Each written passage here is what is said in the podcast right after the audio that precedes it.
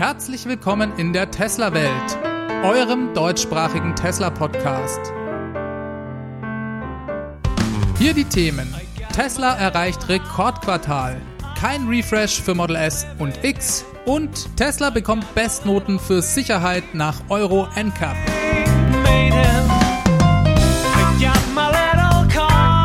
Mein Name ist David und dies ist die 72. Folge.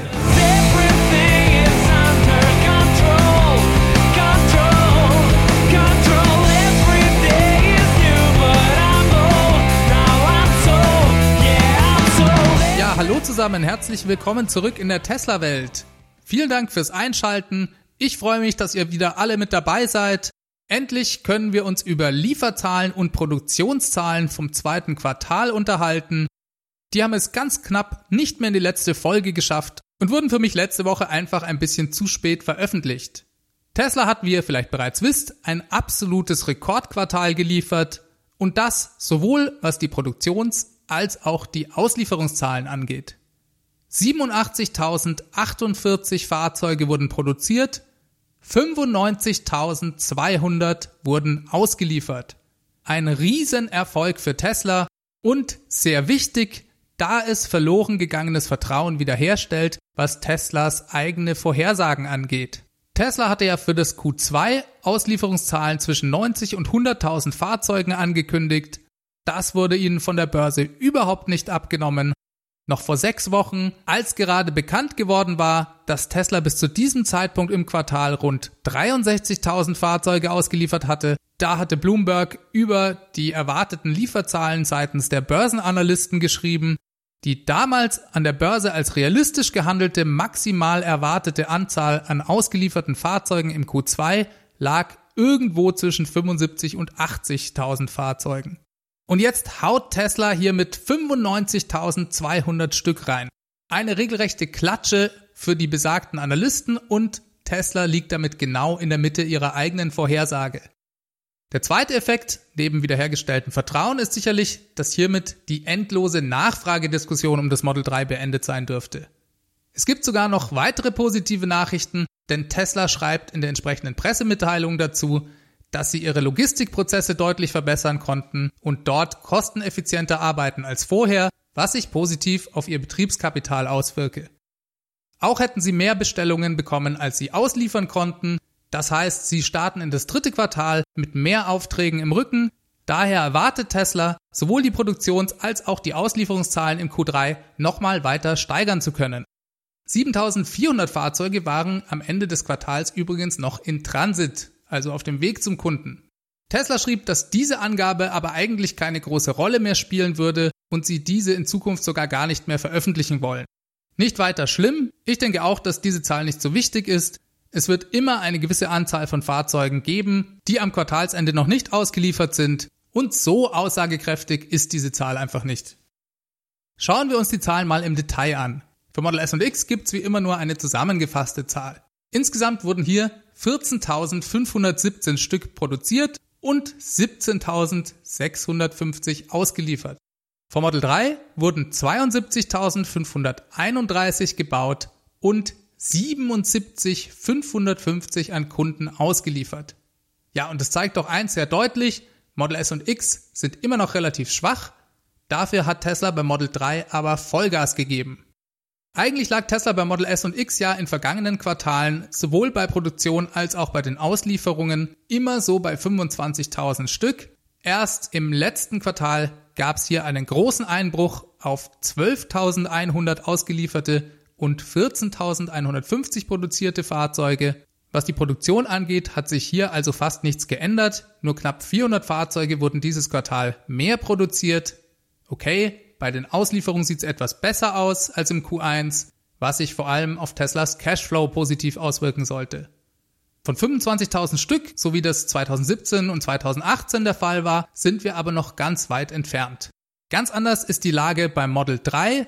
Hier konnte die Produktionsrate im Vergleich zum Q1 um rund 15% von 62.950 auf 72.531 Fahrzeuge gesteigert werden und das ist echt bemerkenswert, weil das heißt, dass Tesla nochmal deutlich die Produktionsrate nach oben geschraubt hat.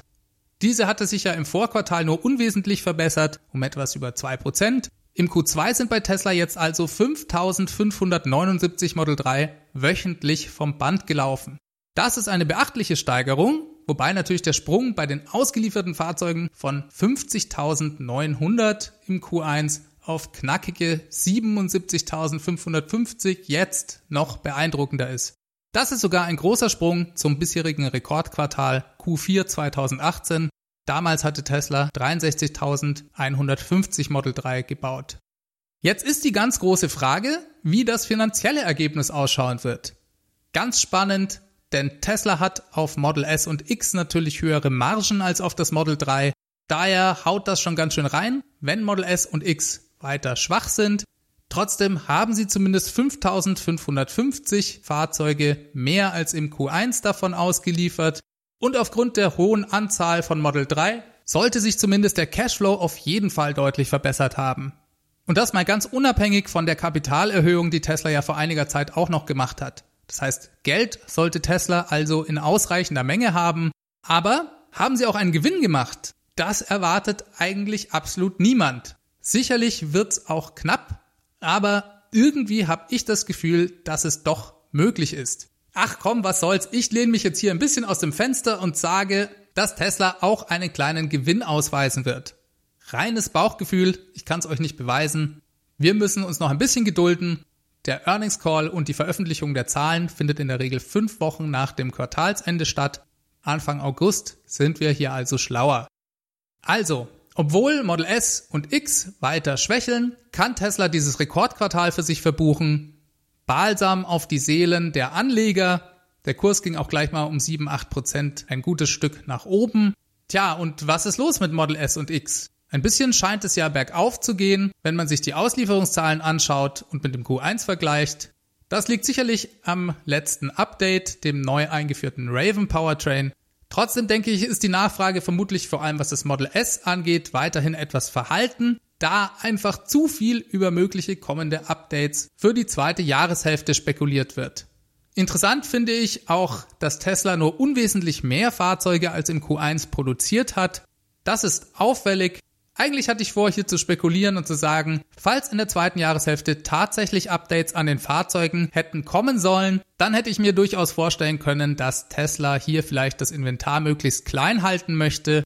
So, ich sage bewusst hätte, denn Elon hat gerade heute nochmal einen Tweet eines Users beantwortet, der nach einem Refresh für das Model X fragte und Elon schrieb, es kommt definitiv kein Refresh. Weder für das Model S noch für das Model X. Lediglich einige kleine inkrementelle Änderungen seien geplant. Das letzte große Update wäre der bereits erwähnte Raven Powertrain gewesen, der ja seit drei Monaten in Produktion sei. Jemand fragte dann nochmal speziell nach dem Update des Innendesigns, ob ein solches in naher Zukunft denn anstehe und Elon antwortete nein. So, was ist davon zu halten? Also ich finde, Elon legt sich hier fest, eigentlich kann er nach so einer Aussage dieses Jahr zumindest kein echtes Refresh mehr für die Fahrzeuge bringen. Jetzt war es ja immer schon so, dass Elon ein Problem mit dem Begriff Refresh an und für sich hatte und lieber von inkrementellen, kontinuierlichen Updates redet. Jetzt ist auch klar, dass er als Chef von Tesla immer versuchen wird, Fahrzeuge zu verkaufen und nicht durch Ankündigungen potenzielle Kunden vom Kauf abzuhalten. Aber hier sagt er klipp und klar, dass es kein Innendesign-Refresh geben wird. Und in dieser Deutlichkeit, in der er das hier sagt, glaube ich es ihm auch.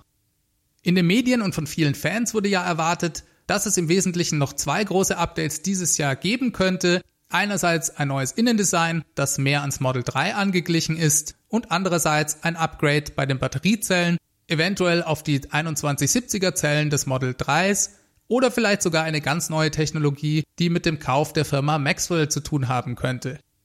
Die Gerüchte über das neue Innendesign sind im Wesentlichen auf einen gut ein Jahr alten Artikel auf dem Blog Electrack zurückzuführen, bei dem damals ein paar erste Designentwürfe veröffentlicht wurden.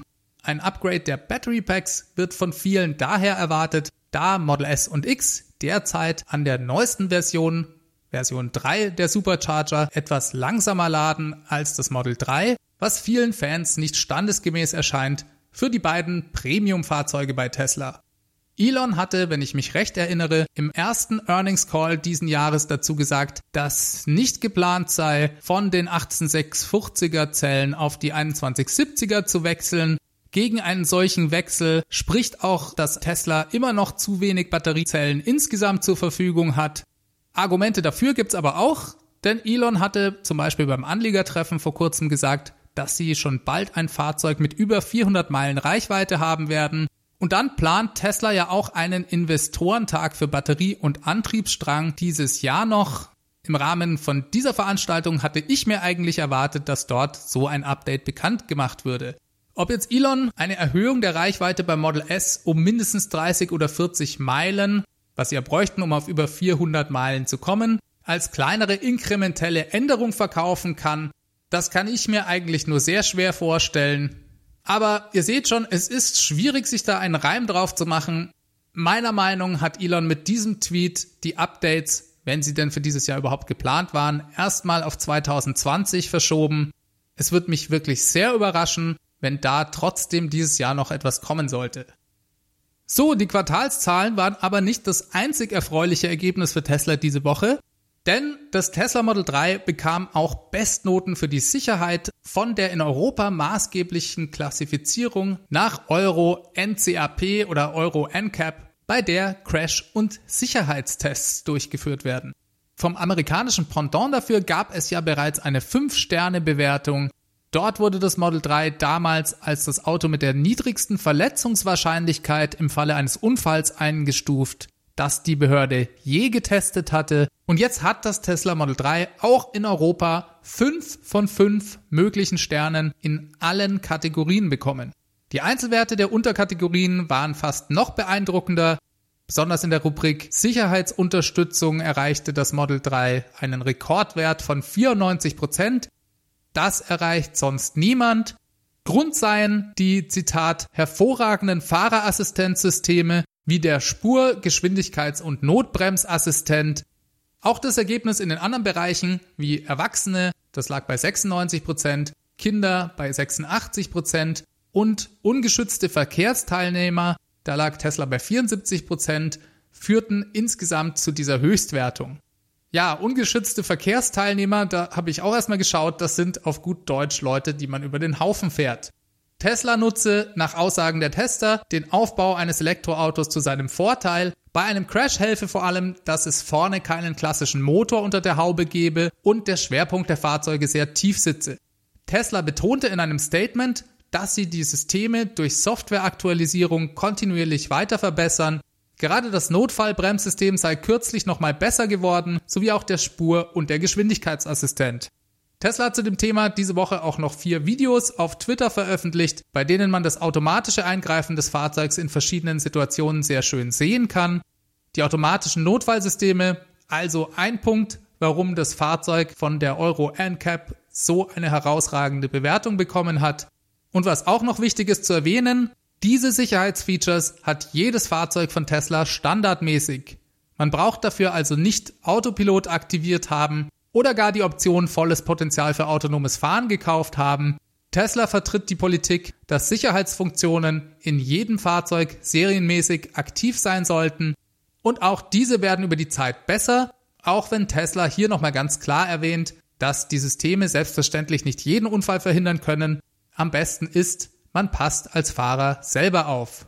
Eine Top-Bewertung also und es zeigt einen Vorteil gegenüber Verbrennern, den man gerne in der Diskussion außen vor lässt. Elektroautos haben durch das sogenannte Skateboard-Design, das heißt, dass das Battery Pack zwischen den Reifen unten im Fahrzeug verbaut ist, per se beim Thema Sicherheit bessere Karten als herkömmliche Autos. Auch das hat mehrere Gründe. Erstens ist ja unter der Haube kein Motor, der sich bei einem Frontalaufprall meist als starre Masse Richtung Fahrerkabine bewegt und einen dort dann umbringt oder zumindest sehr verletzen kann. Früher dachte ich immer, es sei gut, dass dort ein Motor ist, der die ganze Energie aufnehmen kann. Genau das Gegenteil ist aber der Fall. Es ist viel besser, wenn dort kein Motor ist, der die Energie einfach weitergeben würde, sondern wenn die Knautschzone diese aufnimmt. Ein weiterer Vorteil ist, dass die Fahrgastzelle gerade beim Aufprall von der Seite durch die Stabilität des Battery Packs profitiert. Dadurch wird diese meist weniger beeinträchtigt, als das bei herkömmlichen Fahrzeugen der Fall ist. Da gibt es beeindruckende Videos von entsprechenden Crashtests dazu. Einen Link gibt's ebenfalls unten in den Show Notes. Das sind also alles Dinge, die allgemein der Bauart zuzuordnen sind. Davon gibt's auch noch mehr, denn beim Verbrenner hat man ja hinten zum Beispiel den Kraftstofftank, was bei einem Heckaufprall sicherlich auch nicht unbedingt von Vorteil ist. All das ist beim Tesla Knautschzone und schützt die Passagiere in der Fahrgastzelle. Die Batterie verlagert selbstverständlich auch den Schwerpunkt des Fahrzeugs viel weiter nach unten. Dadurch hat man eine viel bessere Straßenlage und das Auto überschlägt sich viel seltener bei einem Unfall. Was beim Tesla Model 3 auch noch zur Sicherheit beiträgt, ist überraschenderweise das Glasdach. Das besteht nämlich ähnlich wie eine Windschutzscheibe aus zwei Schichten gehärtetem Glas mit Thermoplastik dazwischen und auch das erhöht die Stabilität des gesamten Autos beim Aufprall. Dabei ist es fast schon egal, aus welcher Richtung die Kraft aufs Fahrzeug einwirkt. Interessanterweise zerbricht das Glas nicht einfach, sondern bleibt beim Aufprall meistens in einem Stück erhalten. Es widersteht also den Kräften, die dort aufs Fahrzeug wirken und verteilt die Energie. Ich denke, für Tesla ist diese zusätzliche Bestätigung durch die Euro NCAP, die sichersten Fahrzeuge am Markt zu haben, ein wichtiger Erfolg das wird Aufmerksamkeit nach sich ziehen und sicherlich auch gerade viele neue potenzielle Kunden, die Tesla noch gar nicht auf dem Schirm haben, interessieren. Diese kennen Tesla vielleicht nur vom Namen, aber schauen sich auf der Suche nach einem sicheren Fahrzeug für ihre Familie die Euro NCAP Bewertungen an, um dann festzustellen, dass Tesla hier absolute Spitze in puncto Sicherheit ist. So, kommen wir mal zu einem anderen Thema. Tesla hat diese Woche auf ein in kurzer Zeit kommendes Update für die Smartphone-App hingewiesen, das betrifft dieses Mal Kunden, die eine Powerwall oder eine Solarinstallation von Tesla haben. In der App werden ja seit 2017 bereits immer mehr Features implementiert, die eine Verbindung zur Powerwall oder auch zur Photovoltaik herstellen. Das beinhaltet zum Beispiel grafische Darstellungen, in denen man sehr schön sehen kann, wo denn gerade die Energie herkommt, die man in sein Auto lädt, wenn man zu Hause ist. Man kann dann sehen, ob das Auto gerade hauptsächlich Energie von der Photovoltaikanlage bezieht oder doch gerade noch aus dem Netz zusätzlich Strom braucht. Und dann gibt es noch ganz interessante Dinge, wie zum Beispiel das sogenannte Stormwatch-Feature. Hier kann man Tesla erlauben, dass sie im Falle eines anrückenden Sturmes zum Beispiel die Art und Weise, wie die Powerwall geladen wird, ändern. Somit soll dann garantiert werden, dass, wenn das Unwetter da ist, die Powerwall auch entsprechend voll aufgeladen ist und damit ist man dann gegen eventuelle Stromausfälle besser gewappnet. Zukünftig soll die App einem erlauben, sich eine tagesgenaue Historie über die Solarproduktion anzeigen zu lassen. Man kann also dann nachvollziehen, an welchem Tag wie viel Strom genau produziert wurde und was für manche Leute vielleicht noch interessanter ist, man soll diese Informationen auch exportieren können. Das heißt, man bekommt also eine bessere Übersicht und besseren Zugriff auf seine Daten. So, wo ich mir jetzt nicht ganz sicher bin, ist, ob man dazu auch zwingenderweise eine PV-Anlage von Tesla braucht. Ich glaube es eigentlich nicht, denn meiner Ansicht nach managt die Powerwall all diese Daten. Aber genießt diese Aussage mal von mir ein bisschen mit Vorsicht. Ich habe da keine Bestätigung von Tesla bekommen können. Hundertprozentig sicher bin ich mir, was diese neuen Features angeht, also leider nicht. Und es stand auch nichts in den entsprechenden Artikeln dazu. Das Ganze ist aber ein sehr spannendes Thema. Es hat einfach was, wenn man seinen eigenen Strom herstellen kann und sich ein Stück weit oder vielleicht sogar komplett unabhängig vom Stromnetz machen kann. Und das Schöne ist, dass Tesla hier die komplette Kette an Produkten abdeckt. So, was passiert denn nun, wenn ich nicht nur Tesla-Produkte einsetze? Dazu hatte ich diese Woche eine Frage vom Stefan. Der wollte was zur Kompatibilität mit anderen Systemen wissen und hat die Tesla Welt Hotline angerufen. Wir hören uns die Frage mal an. Hallo David, hier ist Stefan kleine Frage zu der Vernetzung zwischen Tesla und dem Rest der Welt. Ähm, für die Verbindung zwischen Solaranlage, Batteriespeicher und Elektroauto scheint sich ja in Europa der EE-Bus durchzusetzen. Die Frage ist, benutzt Tesla dieses Protokoll? Und wenn nein, was machen Sie und haben Sie eventuell ein anderes offenes Protokoll, mit dem ich bereits vorhandene Anlagen mit Tesla kombinieren kann. Vielen Dank für Feedback. So, Stefan, vielen Dank für deine Frage. Ich bin mir nicht hundertprozentig sicher, ob ich komplett richtig verstanden habe, was du meinst, ehrlich gesagt. Also, es ist definitiv möglich, eine PV-Anlage zu haben, die nicht von Tesla kommt und dann trotzdem eine Powerwall einzusetzen. Das geht auf jeden Fall. Wie gesagt, die Powerwall managt diese Daten meines Erachtens und kann dir dementsprechend dann die Verbindung über die App und natürlich auch zu deinem Tesla herstellen. Ich habe deine Frage auch noch an den anderen Hörer weitergeleitet, der sich damit noch etwas besser auskennt als ich und der hat das etwas anders verstanden. Der meinte, dass du vielleicht gar keine Powerwall einsetzen möchtest, sondern nur einen Tesla und eine Wallbox hast. In dem Fall gestaltet sich die Situation etwas anders. Ich lese dir mal seine Antwort vor. Da hängt alles nämlich von der Wallbox ab. So, und jetzt kommt die Antwort an dich vom Henning in der Schweiz. Die Frage wäre da, welche Wallbox er dazu benutzt. Die Original Tesla Wallbox hat eben weder einen Anschluss per LAN noch per WLAN. Sie benutzt ausschließlich proprietäre Protokolle und ist daher ungeeignet, um Fremdprodukte anzuschließen. Für die Steuerung an hauseigenen PV-Anlagen eignen sich besser Wallboxen von Keba oder Wallbee. Ich, also Henning, selbst ist für den Hausgebrauch absoluter Verfechter der Go E-Charger, die Modbus oder XMPP oder auch MQTT sprechen. So, ich hoffe, wir konnten dir etwas weiterhelfen. Vielen Dank an den Henning und an den Stefan für seine Frage. So viel also dazu. Tesla hat diese Woche in Berlin eine neue Hauptniederlassung eröffnet. Und zwar liegt diese im Stadtzentrum in der Mall of Berlin.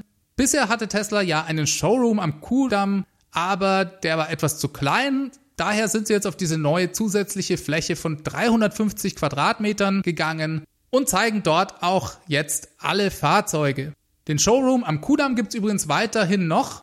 Der wird also nicht geschlossen. Tesla hat in einer Erklärung das Ganze mit der wachsenden Wichtigkeit der Themen Nachhaltigkeit und emissionsarmer Transport in Berlin begründet. Berlin sei viel an der intensiven Förderung von Elektromobilität gelegen, wie das zusätzlich zum sogenannten Umweltbonus verfügbare Programm Wirtschaftsnahe Elektromobilität sowie Euro 5 Dieselfahrverbote in vielen Bezirken der Stadt demonstrieren. So die Aussage dazu von Tesla also. Auf dem Portal electrive.net habe ich zu der Mall noch ein paar Infos gefunden. Diese wurde 2014 eröffnet und hat laut eigenen Angaben jährlich 22 Millionen Besucher. Der Tesla Store liegt übrigens im Erdgeschoss, Eingang Vossstraße. Ja, das klingt doch nach einem Store mit viel Laufkundschaft. In einer Stadt wie Berlin kann man sicherlich auch mehrere Showrooms haben. Es gibt ja sogar noch das Service Center, das in der Nähe des Flughafens Schönefelds liegt. Der hat ebenfalls eine Art Showroom also, wer von euch in Berlin wohnt oder mal dort zu Besuch ist, kann sich ab jetzt den neuen Showroom in der Mall of Berlin anschauen. So, und dann gab es diese Woche noch von einem weiteren Rekord zu berichten. Der YouTuber Björn Nyland, den ihr vielleicht kennt, hat diese Woche für Schlagzeilen gesorgt. Björn ist mit einem Model 3 24 Stunden lang Langstrecke gefahren und ist dabei unglaubliche 2781 Kilometer gefahren. Das ist ein Schnitt von 116 Kilometern pro Stunde. Ehrlich gesagt hätte ich nicht geglaubt, dass sowas möglich ist. Björn Nyland tut das selbstverständlich, um ein Zeichen gegen die Reichweitenangst zu setzen. Ich denke, das ist ihm gelungen. Er war mit einem Model 3 mit der großen Batterie und einem Dual-Motor unterwegs.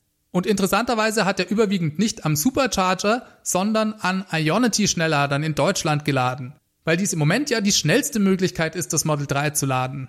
Da haben wir ja bereits schon öfters gehört, dass man hier mit der neuesten Software mit über 190 kW laden kann. Den bisherigen Rekord von 2644 Kilometern hat übrigens Horst Lüning, den ihr vielleicht auch von YouTube kennt, mit dem Model 3 letztes Jahr gefahren. Damals hatte er seinen eigenen Rekord mit einem Model S von 2424 Kilometern mit dem Model 3 geschlagen. Jetzt hat Björn besonders betont, dass er nicht versucht hat zu tricksen, sondern ganz normal auf öffentlichen Straßen unterwegs war. Deutschland hat er sich ausgesucht, weil man hier eben besonders schnell auf der Autobahn fahren kann. Die meiste Zeit war er so mit 170 kmh unterwegs. Auch das wirklich beeindruckend, denn der Verbrauch steigt ja selbstverständlich mit der Geschwindigkeit und es zeigt doch, wie performant das Model 3 gerade beim Schnellladen ist. Er hat über diese 24 Stunden im Schnitt 311 Wattstunden pro Kilometer verbraucht was selbstverständlich extrem hoch ist. Normalerweise kann man eher so von 160 bis 200 Wattstunden pro Kilometer ausgehen, wenn man einigermaßen normal fährt. Jetzt hat es sogar noch teilweise geregnet, was dann auch nochmal die Effizienz deutlich beeinträchtigt. Weil sich ja der Rollwiderstand erhöht. Bei den Ladestops hat Björn meistens nur so bis zu 50 Prozent geladen, um die höchstmögliche Laderate zu erhalten und die Stops dementsprechend kurz zu halten. Auch das finde ich sehr interessant, denn mit dem Long Range Model 3 ist das eben möglich. Man kann bis zur nächsten Schnellladestation kommen, selbst wenn man nur bis 50 Prozent auflädt. Übrigens hat Ionity die ganze Aktion gesponsert. Björn sagte, die ganze Fahrt hätte ungefähr 850 Kilowattstunden Energie verbraucht und es hätte bei Ionity sonst ungefähr 300 Euro gekostet. Ionity verlangt ja im Moment 8 Euro pro Ladevorgang, egal wie lange man lädt. Da aber Björn selbstverständlich nur ganz kurze Ladestops gemacht hat, hätte ihn das dann eben ungefähr 300 Euro gekostet. Diese theoretischen Kosten von 300 Euro sind also entstanden, weil er überhaupt nicht kostenoptimiert geladen hat damit wäre er aber immer noch billiger gewesen als ein Benzinfahrzeug. Rechnet man mit 8 Litern Verbrauch und 1,45 Euro pro Liter, so kommt man schon auf 324 Euro und liegt knapp darüber. Mit diesem extremen Versuch zeigt Björn ganz gut, dass das Model 3, zumindest in der Long Range Variante, auf jeden Fall ein Fahrzeug mit Verbrennungsmotor vollwertig ersetzen kann. Ich habe so viele Leute im Bekanntenkreis, die mir immer wieder sagen, Elektroautos sind heute einfach noch nicht so weit das würde alles heute wegen der mangelnden Reichweite und der fehlenden Ladeinfrastruktur noch keinen Sinn ergeben und sie liebäugelten daher eher damit, sich einen Plug-in-Hybrid zu kaufen. Sozusagen als Kompromiss, bevor die Elektromobilität dann voll in Gang kommt.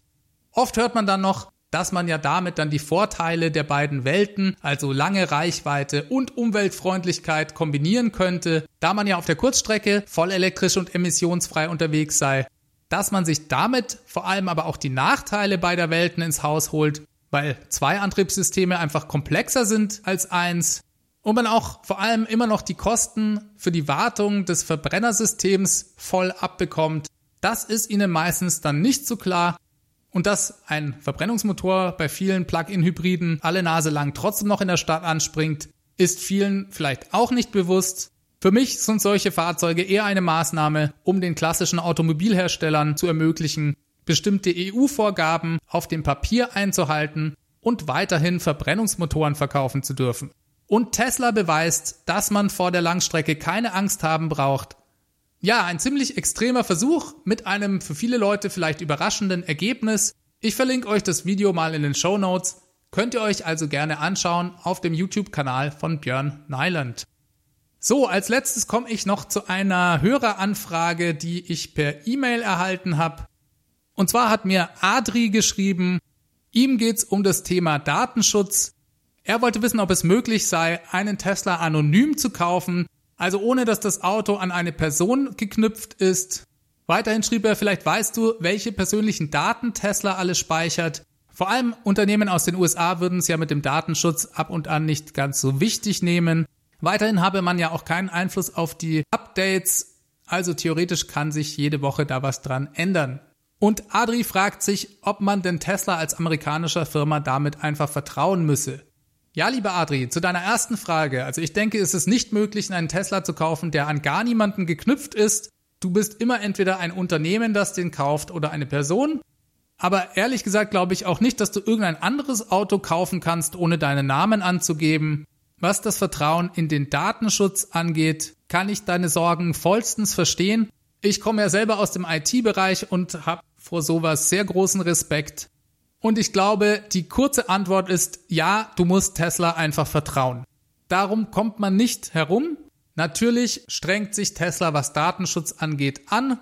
Die Daten, was das Fahrzeug betrifft, sind anonymisiert. Du kannst auch in den Einstellungen per Opt-out einige Dinge abschalten. Aber natürlich hat Tesla noch mehr Möglichkeiten als andere Fahrzeughersteller hier Daten zu erheben. Das ist ein schwieriges Thema, weil man in Zukunft ja auch nicht genau weiß, wo das hinführt. Mich resigniert das manchmal fast sogar, weil ich mir denke, man kann sich nicht dagegen wehren. Dadurch, dass man ein Smartphone benutzt, hat man eigentlich schon verloren und Autos erheben jetzt zusätzlich eben auch noch Daten. Trotzdem unterliegt Tesla selbstverständlich auch den deutschen Datenschutzrecht. Die Digitalisierung im Fahrzeug hat auf jeden Fall auch Nachteile. Neben den offensichtlichen Vorteilen, die uns alle regelmäßig begeistern. Man kann nicht sehr viel dagegen machen, außer selber vorsichtig zu bleiben, auf Probleme hinzuweisen und aufzuklären. Ansonsten bleibe ich für meinen Teil positiv und hoffe, dass sich das Ganze irgendwie einpendelt und nicht im komplett gläsernen Bürger endet. Dann gibt's natürlich auch Tage, an denen ich das absolut schwarz sehe. So, so viel zu dem Thema. Damit kommen wir auch zum Ende. Diese Folge wurde euch mit freundlicher Unterstützung des Tesla Owners Clubs Helvetia präsentiert. Wenn ihr diesen Podcast unterstützen wollt, habt ihr verschiedene Möglichkeiten. Ich habe einen Tesla Referral Code. Der Link dazu ist ts.la slash david 63148. Dann habt ihr wie immer die Möglichkeit, den Podcast monatlich zu unterstützen. Alle Infos dazu findet ihr auf www.teslawelt.de. Alternativ freue ich mich über positive Bewertungen auf iTunes oder in eurer Podcast-App. Vielen Dank an alle, die sich in irgendeiner Form an diesem Podcast beteiligen. Ich freue mich weiterhin über E-Mails an feedback at teslawelt.de oder auch auf eure Beiträge in der Tesla-Welt Hotline die erreicht ihr unter 0211 9763 2363. Auf Twitter bin ich at TeslaWelt. Ich wünsche euch eine ganz gute Woche. Bis zum nächsten Mal. Macht's gut. Ciao, ciao.